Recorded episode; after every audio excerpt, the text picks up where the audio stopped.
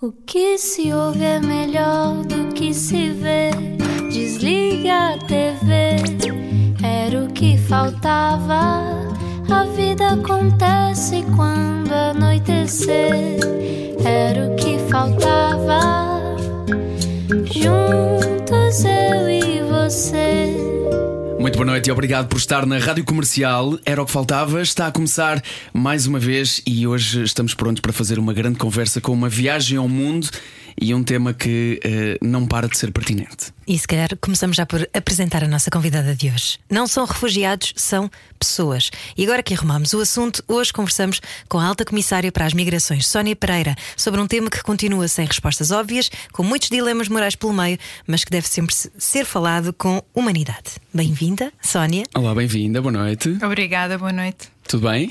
Tudo bem, obrigada. É um prazer recebê-la aqui uh, e depois desta, desta explicação tão humana uh, que, Ana, que Ana fez. Acha que esta desumanização que às vezes encontramos quando se fala de, de refugiados que aumenta e exponencia este problema?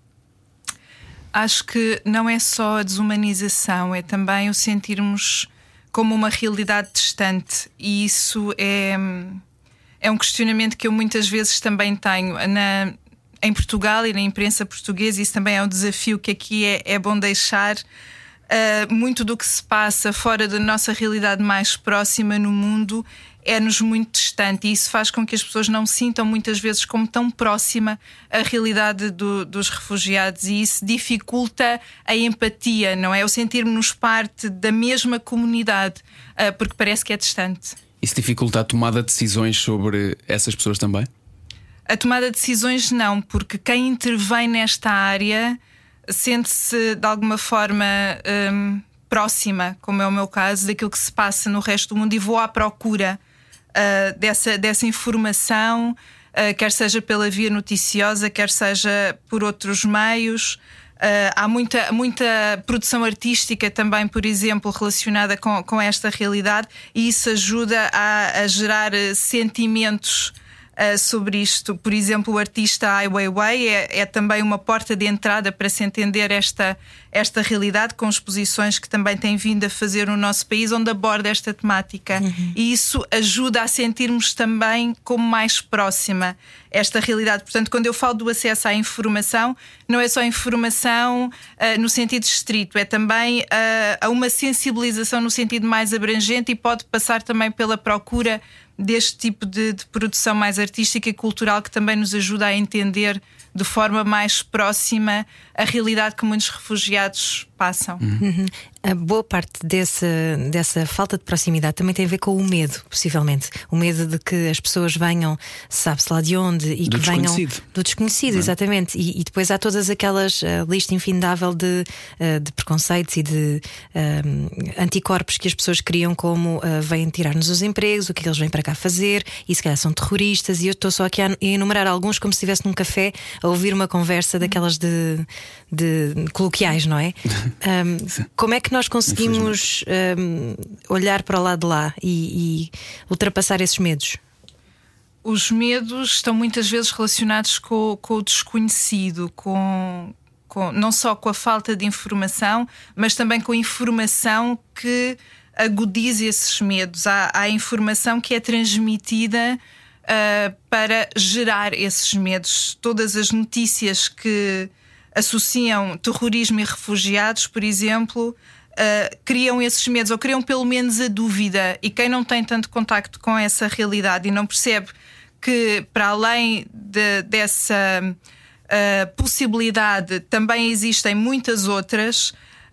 Um, fica, fica no receio, não sai do receio, e portanto, aí mais uma vez também a informação uh, sobre um, a situação dos refugiados, aquilo que enfrentam as dificuldades, uh, o que passam até chegar aqui e a, e a, sua realidade na origem é, é muito importante. Há todo um trabalho de sensibilização e formação que os órgãos de comunicação social, mas também as agências não governamentais e até as governamentais fazem uh, de, de, sensibilizar para do que é que estamos a falar quando, quando falamos de refugiados, quem são estas pessoas, que maioritariamente até nem se deslocam para, para os países europeus, apenas cerca de 10% dos refugiados a nível global está na Europa.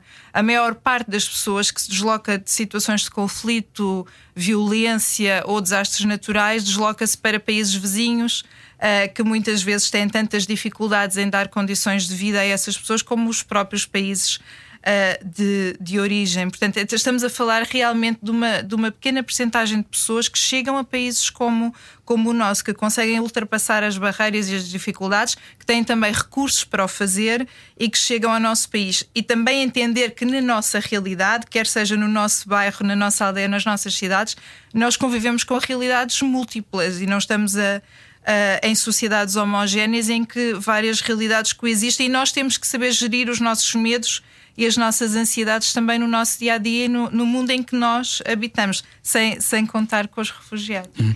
Eu, eu ia perguntar-lhe há pouco, quando falou sobre o facto de, da maneira como nós lidamos em Portugal uh, com este assunto, mas aproveito que estou a falar com a alta comissária para as migrações, já agora, Sónia Pereira, está connosco hoje no Era o que Faltava, para lhe perguntar se isto é só um problema de Portugal e acrescento agora, será um problema só da Europa também, esta nossa visão acerca do que é este tema atualmente.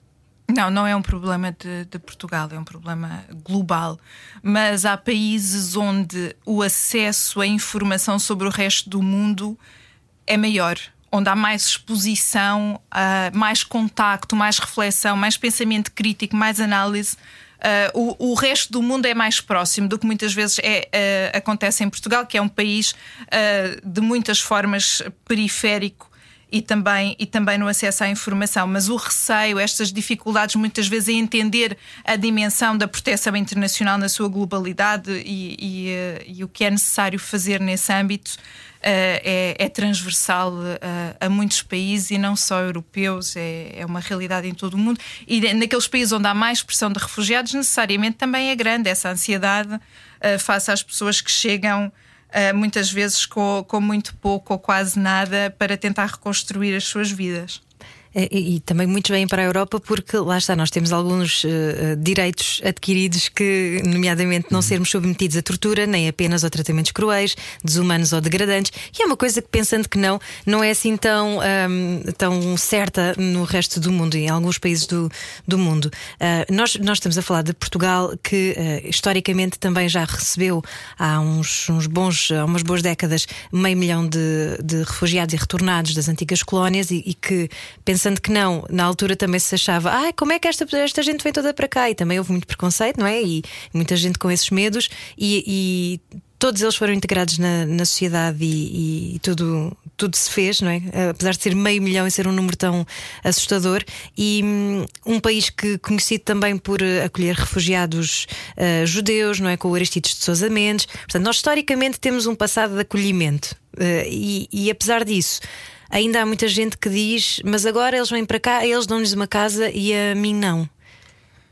Eu não, não, acho que não devemos exagerar também nos receios. Portugal continua a ser um país de acolhimento.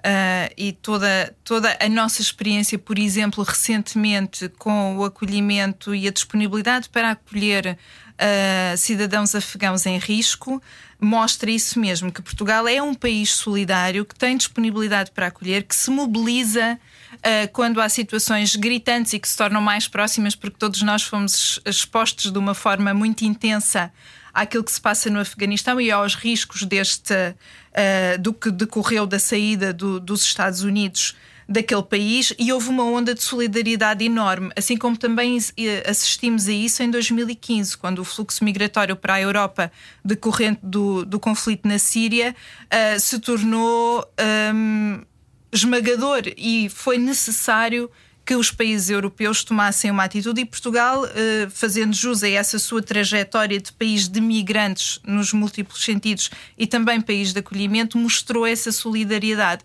Uh, e, e, acho que não devemos enfatizar as outras vozes que também se ouvem, mas que, do meu ponto de vista e até face à situação atual, são minoritárias.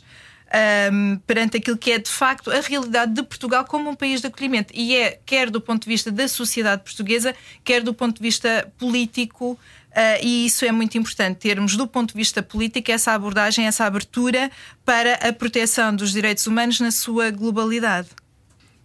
Eu acho que... Também me parece. Até o Papa este fim de semana esteve no, em na Lesbos, Grécia. não é? Na Grécia, uhum.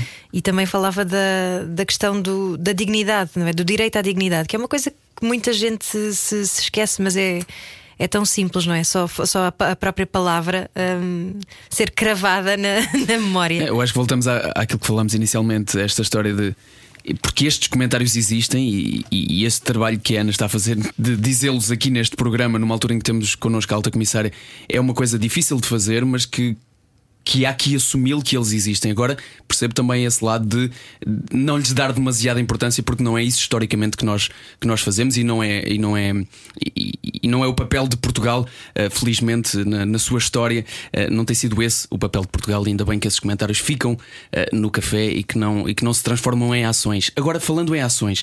É importante também perceber, já que Portugal é um país uh, que acolhe um, ehm, e que tem historicamente esta, esta tradição, felizmente, uh, é importante perceber o que é que se faz ativamente para depois integrar essas pessoas, porque não chega a recebê-las.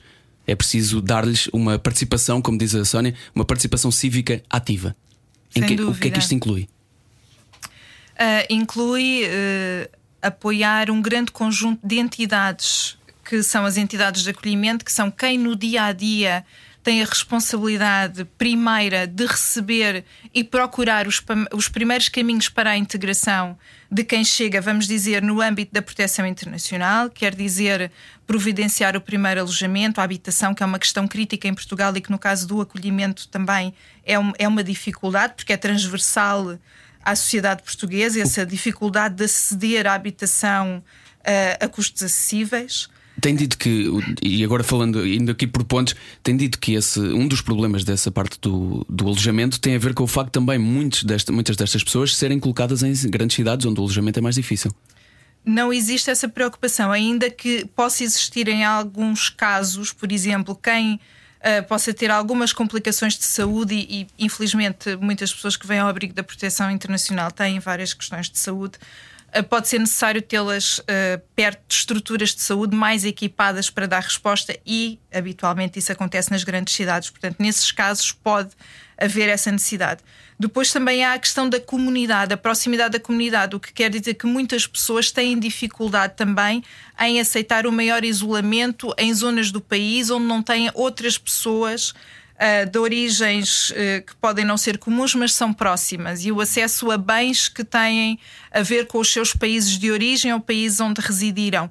E é essa escala que nós encontramos nas grandes cidades que por vezes dificulta um processo de transferência para outras zonas do país mais eficaz. Mas, mas para quem organiza, isso não é um obstáculo, depende da vontade de entidades, incluindo os municípios, de fazerem esse acolhimento por todo o país e, e, e o acolhimento de pessoas no âmbito da proteção internacional faz-se efetivamente em todo o país. Mas temos também um país onde há uma grande concentração de recursos nas grandes cidades e isso necessariamente interfere também uh, no processo de acolhimento de refugiados. Então, isso é um problema nosso e que tem, tem a ver com a, a, a gênese de Portugal e não com, com, o acolhimento, na verdade. Sim, isso é, é transversal a tudo o que tem a ver com a gestão das migrações, incluindo a, a proteção internacional. As migrações atravessam a nossa realidade estrutural e, simultaneamente, são também Uh, impactadas por aquilo que é a estrutura do nosso país. Não podemos desligar uma da outra. Tudo aquilo que é estrutural no nosso país, nomeadamente em termos de distribuição de recursos no nosso território, afeta os processos migratórios. E depois do alojamento, quais são as preocupações seguintes?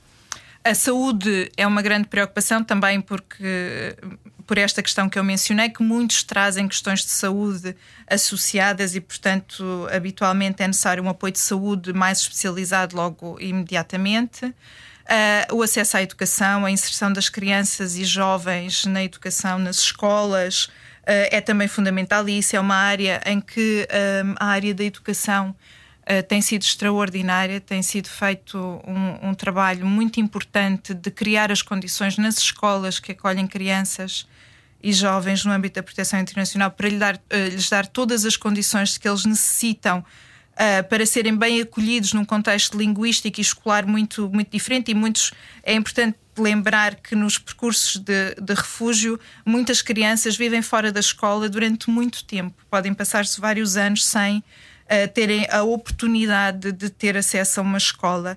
E, e aí o, o, trabalho que as nossas escolas têm estado a fazer é muito, é muito importante. Uh, para os adultos, é importante também a aprendizagem da língua portuguesa, e essa é uma área em que temos estado a investir uh, fortemente. Era uma área em que talvez. Isso inclui as escolas também? Ou é fora? As escolas, sim. As escolas uh, têm sempre, no que diz respeito às crianças e jovens, os seus mecanismos para fortalecer o, a, a, o ensino da língua portuguesa. E há algumas escolas que também fazem uh, cursos para a educação de adultos.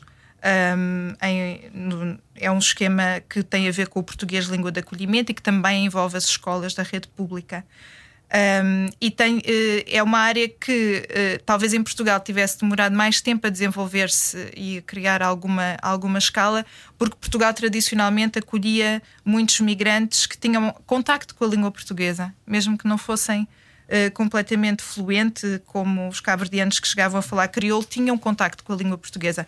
E, e, é uma área em que me parece que agora o nosso país está a investir mais e, e, a criar mais condições. E no caso das pessoas que vêm ao abrigo da proteção internacional, não têm nenhum contacto com a língua portuguesa, vêm de contextos completamente diferentes e investir nessa dimensão é muito importante. Estou a lembrar-me também do, do, melhor amigo do meu filho, que é nepalesa, e que fugiu de lá uhum. porque, por questões de segurança, porque dizia que não, não se sentiam seguros. Claro.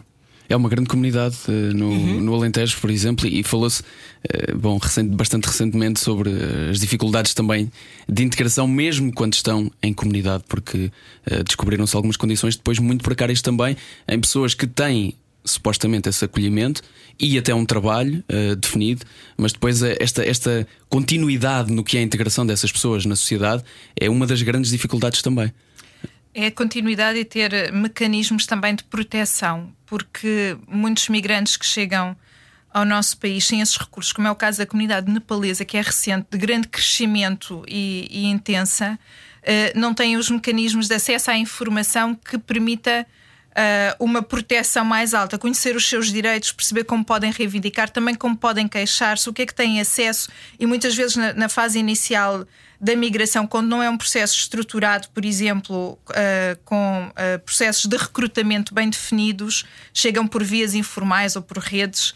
Uh, não, e aqui sem nenhuma conotação, redes podem ser apenas de contactos para se inserirem no mercado de trabalho, numa oferta de trabalho conseguiram, até pode ser através de alguém conhecido, amigo ou de um primo, uh, não têm tanto acesso à informação e vão aceitando e normalizam a realidade que encontram à chegada, o que quer dizer que demoram algum tempo até perceber que se calhar aquelas condições que estão a enfrentar não são aceitáveis no país onde elas se encontram, porque muitas vezes nos países de origem não eram assim tão diferentes e têm que fazer essa, essa atualização e perceber, não, aqui se calhar até tem outros direitos, a realidade aqui é outra, uh, tenho que uh, começar a encontrar esses mecanismos e, portanto, é um, infelizmente não um, incomum que na fase inicial da, da, da, migração, em comunidades mais recentes e com menos uh, acesso à informação e redes de proteção, possam surgir mais situações de, de exploração, de isolamento um, e também da, de alguma dificuldade em interagir com a comunidade local e em perceber melhor uh, de que forma é que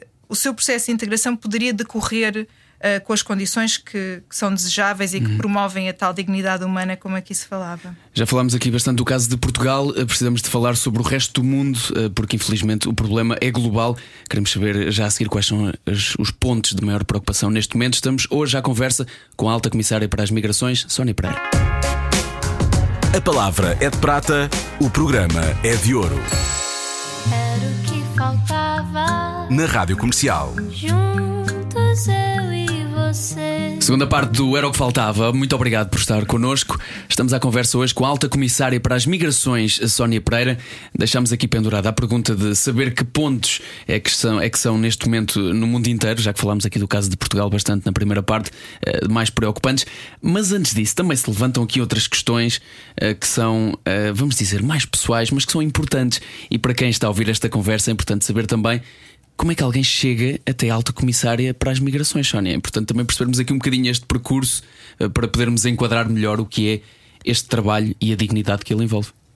Ah, obrigada. Eu ia começar por dizer por muito trabalho e esforço, porque uh, acho que todos nós devemos trabalhar uh, e, e, ser honestos com o trabalho que vamos desenvolvendo ao longo, ao longo do tempo, mas também depende muito da generosidade das pessoas com quem nós vamos trabalhando ao longo dos anos e que também nos vão reconhecendo Uh, algum mérito. E, eu já trabalho com a área das migrações há, há, há algum tempo. Começou por ser uh, um interesse que resultou também do próprio contexto que Portugal estava, estava a atravessar, que foi aquele crescimento muito importante das migrações no início dos anos 2000. Uh, que, que, me levou a procurar uma formação mais especializada fora de Portugal, porque na altura ainda não era um campo de estudo tão desenvolvido uh, em Portugal. Dos direitos humanos, em particular, é? Dos direitos humanos e das migrações. Uhum. Cruzar ambas as perspectivas. Uh, e foi assim que fui para, para a Inglaterra um, fazer, aprofundar Uh, e tentar perceber melhor como é que alguém uh, poderia desenvolver mais trabalho na área das migrações uh, em Portugal. E desde aí, uh, quer uh, um, colaborando com organizações não governamentais internacionais, quer na academia, foi um tema que acabou por me prender também porque é um tema muito dinâmico, com muitas formas de, de, de atuação, perspectivas.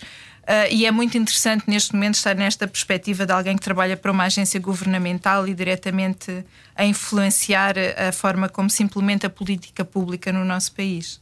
Quando é que a Sónia se apaixonou pelas pessoas?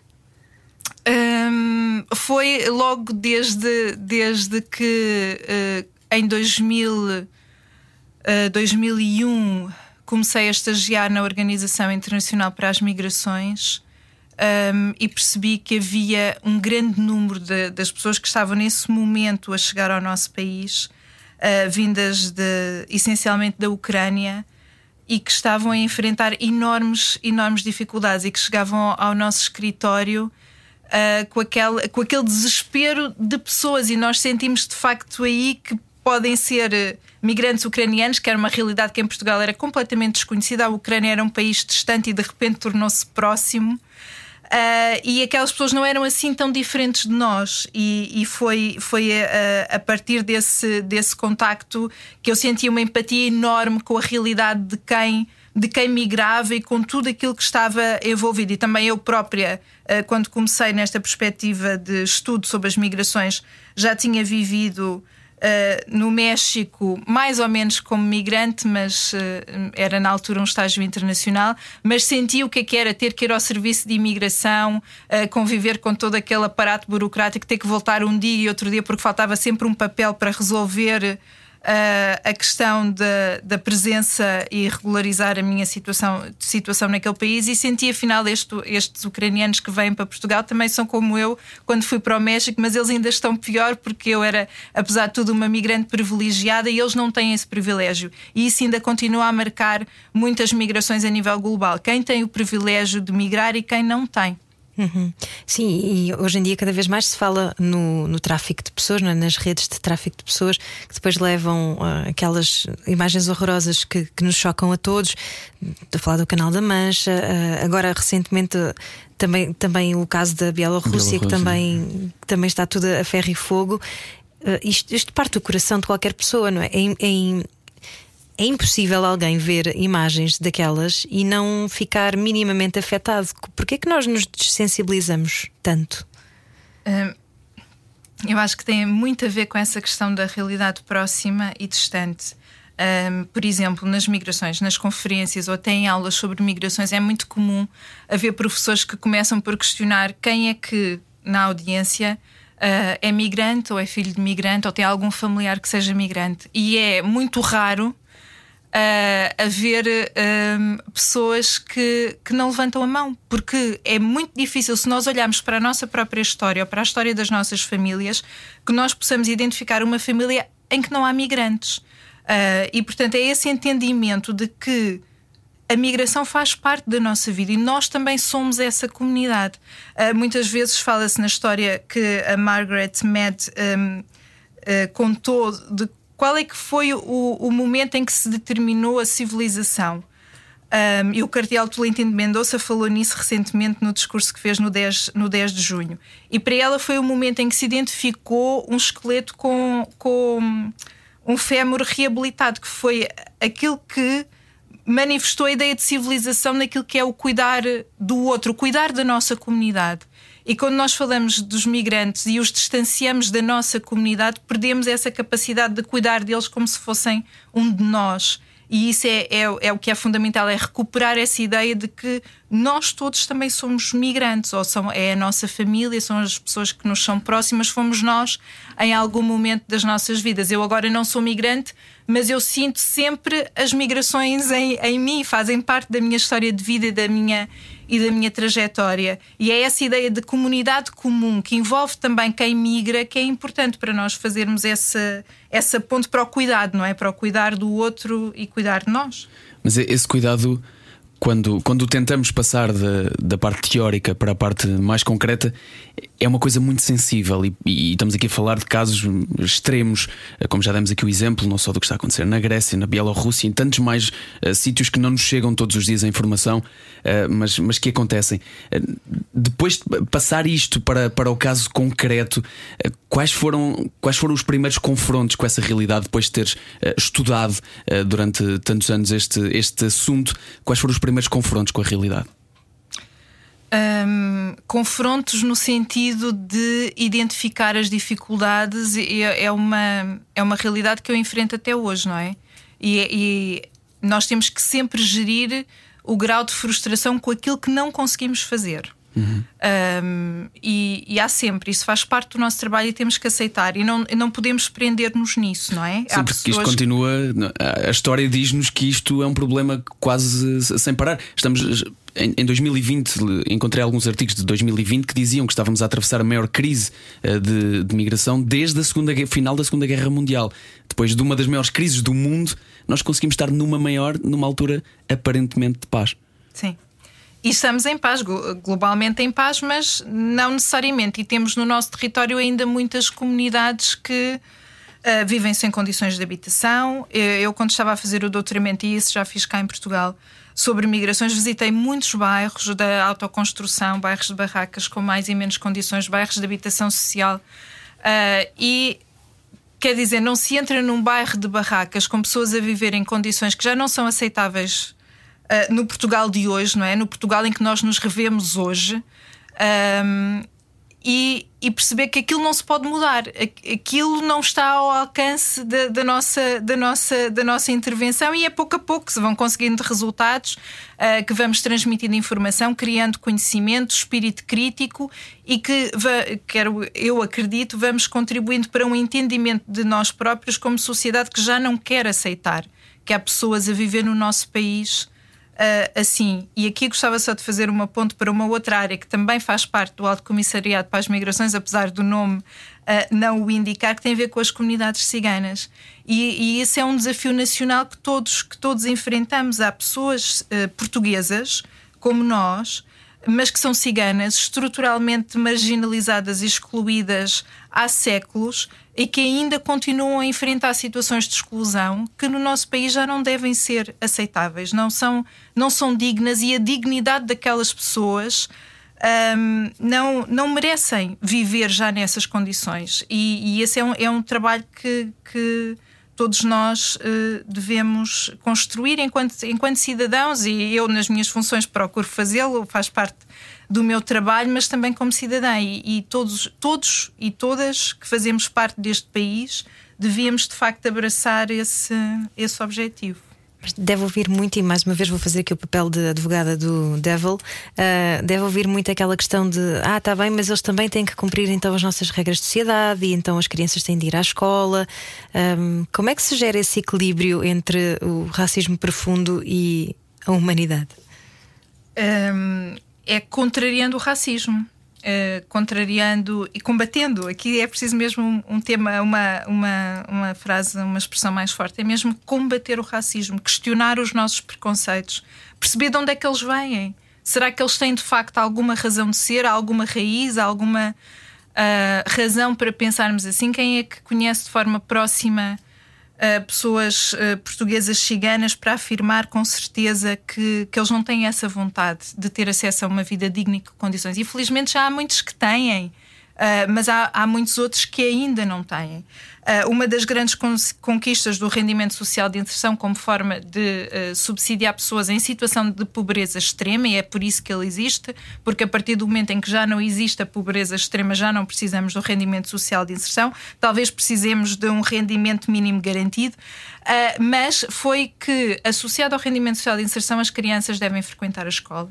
E aquilo que nós observamos é que, de facto, nas comunidades ciganas, hoje em dia, há muitas crianças a frequentar a escola, há problemas de absentismo escolar, sim, há também há problemas de insucesso escolar, mas há um grande compromisso com a escola e um grande compromisso das famílias com a escola, porque também percebem que a educação é uh, o passaporte para uma vida melhor. E nós temos que garantir que efetivamente seja assim, que as crianças que são escolarizadas uh, têm acesso também por essa via a uma vida com outras condições. E já, já que falamos sobre termos que pensar se conhecemos esse, estes casos, algum caso concreto desses que seja alvo desses preconceitos que, infelizmente, uh, alguns deles continuam a passar uh, de boca em boca, temos que nos perguntar também se dizê-los em voz alta e continuar a perpetuá-los se resolveu alguma coisa até hoje.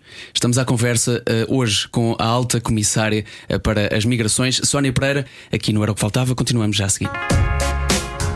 A palavra é de prata, o programa é de ouro. Era o que faltava. Na Rádio Comercial. Juntos eu e você. Estamos na terceira parte do Era o que Faltava. Muito obrigado por estar connosco. A conversa hoje com Sónia Pereira, ela que é alta comissária para as migrações e aqui em conversa durante este pequeno intervalo surgiu-nos aqui uma frase que que acho que é bastante significativa uh, de, da vinda da, da, sua vinda aqui hoje, que é tem, temos de deixar de sentir pena e passar a sentir indignação com as imagens que vemos e com as situações com, uh, com que somos confrontados, não só em sítios uh, longínquos, como já aqui falámos, não só na Europa, mas espalhados pelo mundo inteiro, mas também situações que estão mesmo ao nosso lado e que têm a ver com migrações e têm a ver com desigualdade. É isso mesmo. E é, um, a, a, pena é, uma, é, um, é um conceito triste e não, não gera esperança. E, e quase que é, vem de um lugar quase de superioridade, não é? É, de secundarização de nós estamos aqui os outros coitadinhos, aquela ideia do coitadinho, não é? Que é, é um bocadinho triste. E a indignação é aquilo que nos permite de facto passar da, da consciência, da tomada de consciência, porque esse é, é, o, é o primeiro passo, de uma situação de injustiça e que ela nos incomode suficientemente para nós agirmos sobre ela, e é isso que, que me parece que a indignação pode representar essa capacidade de reconhecer a injustiça, mas também de agir sobre ela, de pensar eu na minha vida o que é que posso fazer uh, para uh, corrigir isto ou para contribuir uh, para que esta injustiça seja menor, vamos dizer assim. Mas essa, essa luta por injustiça é, é uma coisa às vezes muito, muito inglória. Será que, será que às vezes não nos ligamos de alguma maneira ou esta, temos esta falta de empatia que depois se transforma neste, nestas coisas perigosíssimas da, da desigualdade uh, por, por medo de, de, da impotência que sentimos perante um caso tão grave como aqueles que vemos? Aquilo que me parece que é um exercício importante que todos podemos, podemos fazer é concentrarmos naquilo que nós podemos fazer e não, e não perdermos ou gastarmos demasiada energia eh, naquilo que nós não podemos, não podemos mudar. E, efetivamente, há muito que eh, cada um no seu lugar não pode mudar, mas há outras coisas que sim. Uh, podemos, podemos lugar e existe aquela expressão uh, que mais ou menos diz que não sabendo que era impossível fui lá e fiz e é isso que, que importa é nós todos na nossa vida tomarmos essa ação naquilo que para nós é possível, de acordo com aquilo que cada um de nós também pensa e sente e com os recursos que tem ao seu dispor, obviamente. Até porque podíamos ser nós, muitas vezes esquecemos disso, é? Se fôssemos nós naquela situação, gostávamos de ser ajudados. É importante às vezes pôr-nos no lugar do outro. Um, Oh, Sónia Pereira, alta comissária para as migrações, nós temos estado aqui a falar muito sobre, um, sobre esta questão de enfrentarmos os nossos medos, os nossos preconceitos e uh, quase analisarmos os, os, nossos próprios pensamentos de maneira a perceber porque é que nós estamos a sentir uh, aquilo. Um, e isto também vem de um lugar quase tribal da nossa necessidade de territorial de fronteira entre eh, fronteira física, não é? E que depois, se calhar em última análise, é quase uma fronteira. Um, filosófica que nos separa das pessoas ao mesmo tempo. Como é que nós conseguimos diluir essas fronteiras? A fronteira também é construída, não é? Nós vamos construindo ideias de, fronteira que têm a ver com aquilo que nós consideramos que somos nós e aquilo que é o outro, e, e se esse nosso entendimento de nós for mais alargado, uh, se calhar a, a, fronteira passa a ser outra. Nós vamos deslocando fronteiras, não é? À medida que vamos entendendo a, a realidade, a realidade à nossa à nossa volta e, e isso deve ser um, um esforço consciente de todos nós devemos pensar quais são as nossas fronteiras. A ideia de fronteira também é importante. Mas é, é, pensar onde é que a situamos, qual é que é a nossa comunidade, o que é que nós consideramos que, que somos nós e as pessoas que partilham uh, o, nosso, o nosso ambiente e cada vez mais também a natureza à nossa volta deve, deve fazer parte deste ecossistema em que nós nos movemos e em que cuidamos uns dos outros, mas também, mas também do, do ambiente e não e não colocar a fronteira em algo em pessoas ou em situações porque vêm e originam uh, uh, em países diferentes, que isso não seja uma fronteira, que possam ser, ser outras. A fronteira dos direitos humanos, por exemplo, entre quem uh, se identifica com esse princípio ou, ou, quem não se identifica, isso pode ser uma fronteira. Mas, mas então, e tentando, tentando voltar aqui à questão da Ana, porque é uma coisa que que me deixa sempre, que me deixa sempre a pensar, e, e mais concretamente depois de ter, ter lido um livro chamado Sapiens que fala sobre o, o quanto as, as, as, fronteiras são convenções que nós, hum. a determinada altura, decidimos que era ali e convencionou-se que era ali e todos nós aceitamos isso. E muito sendo a batatada, não é? E muito sendo a batatada por causa disso, é verdade.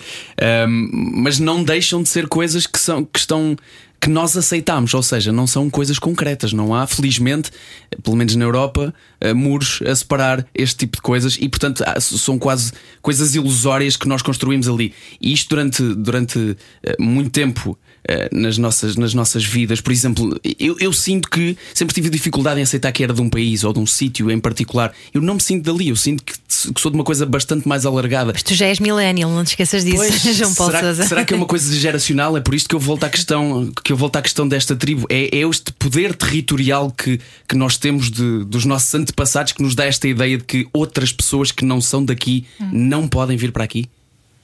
Existe uma ideia de proteção, mas todos nós existimos simultaneamente aqui e em muitos lugares, por isso é que todos nós temos essa ideia que não pertencemos só a um lugar, não é? Porque nós estamos aqui a, a conversar em português, talvez a seguir passe uma música que é em inglês e a seguir vamos uh, a um restaurante comer comida indiana. Nós existimos no nosso mundo atual e, e, e já é assim há algum tempo, uh, e felizmente uh, assim nós já existimos em muitos lugares simultaneamente. Mas é verdade que existe essa ideia de território, um território que nós consideramos que é nosso e que de alguma forma devemos proteger dos outros. Mas é uma proteção que acaba por ser fictícia, porque nós já não sabemos sequer entender-nos a nós próprios sem termos a noção dessas múltiplas influências. Imaginem não é possível, acho eu, na, na, já imaginarmos o que é que seria um mundo onde essas múltiplas influências uh, não existissem. Sim, Éramos estão, muito vazios também, não é? Claro, estão, estão em tudo, estão em tudo na nossa vida, exatamente. E acho que a arte, e há pouco falávamos sobre isso, acho que a arte também tem feito um, um bom papel nesse sentido de, de, desmistificar essas barreiras, de humanizar as pessoas que a fazem e de, de sermos um bocadinho mais menos egoístas, na verdade. Sim, de nos aproximar, não é? Porque nós conseguimos identificar-nos com formas artísticas uh, produzidas em, em muitas uh, partes do mundo diferente e encontrar essa nossa humanidade comum, aquilo que nos caracteriza e naquilo que tem a ver com, com, com as migrações. Também passa muito por aí, por entendermos parte desta humanidade comum e a mobilidade e a migração como um processo que faz parte desta humanidade comum. O homem sempre se moveu, é por isso que nós hoje somos aquilo que somos em todo o planeta, porque historicamente sempre nos movemos e isso faz parte da forma como vivemos a nossa humanidade. Maldita sejas agricultura, que nos fixaste a todos no mesmo território. Sim. Sim, antes disso era mesmo por, era mesmo por necessidade. Sónia, já aqui falamos de casos portugueses, já aqui falamos um bocadinho do teu percurso para chegar até a alta comissária das, uh, para as migrações. O que é que nós podemos todos fazer para ajudar uh, a resolver as questões que ainda hoje em dia continuam a abrir uh, telejornais? Bem, aqui na rádio acho que vocês fazem este importantíssimo papel de abrir o debate, de colocar as questões para que as pessoas possam discutir a seguir em casa ou no café, e isso é, é um papel fundamental e não devemos descurá-lo. É essa uh, capacidade de gerar este pensamento crítico e, e, e, colocar informação, dar alimento a esse pensamento é, é um papel extraordinário. Isso também podemos tra uh, uh, transferir para as nossas vidas privadas, as conversas que temos com as pessoas que vamos encontrando, é, não devemos negligenciar a forma como nós colocamos as nossas ideias e falamos sobre elas. Uh, e partilhamos uh, a nossa visão do mundo e ao mesmo tempo que continuamos a procurar nós próprios acesso à informação de várias formas, incluindo a artística e cultural, que também é muito importante. Não é, não é preciso só ler artigos científicos nem artigos de jornal, podemos ler uh, romances e novelas e ter acesso a essa, a essa mesma informação e empatia. O associativismo é uma área fundamental da nossa vida em comum, termos essa, esse momento das nossas vidas em que podemos dedicar-nos à nossa comunidade e em fazer algo em prol da nossa comunidade e, e talvez seja um pouco negligenciado que nós, enquanto cidadãos, en encontremos esse espaço para também quem não o faz na sua vida profissional, ou mesmo que o faça, possa fazê-lo de outra forma, enquanto cidadão no movimento cívico, associativo, no seu bairro, na sua comunidade, na causa com que se identificar. Portanto, corações ao alto. Muito obrigado, Sónia. Obrigado por esta, por esta conversa. Sónia Pereira, alta comissária para as migrações, esteve connosco à conversa hoje. Não era o que faltava. Vem já a seguir o Comercial by Night. E quando estiver às compras de Natal, não se esqueça também das pessoas, está bem? Vá. O quê? Só chegou agora e não ouviu de início? Era o que faltava. Passe no site radiocomercial.ol.pt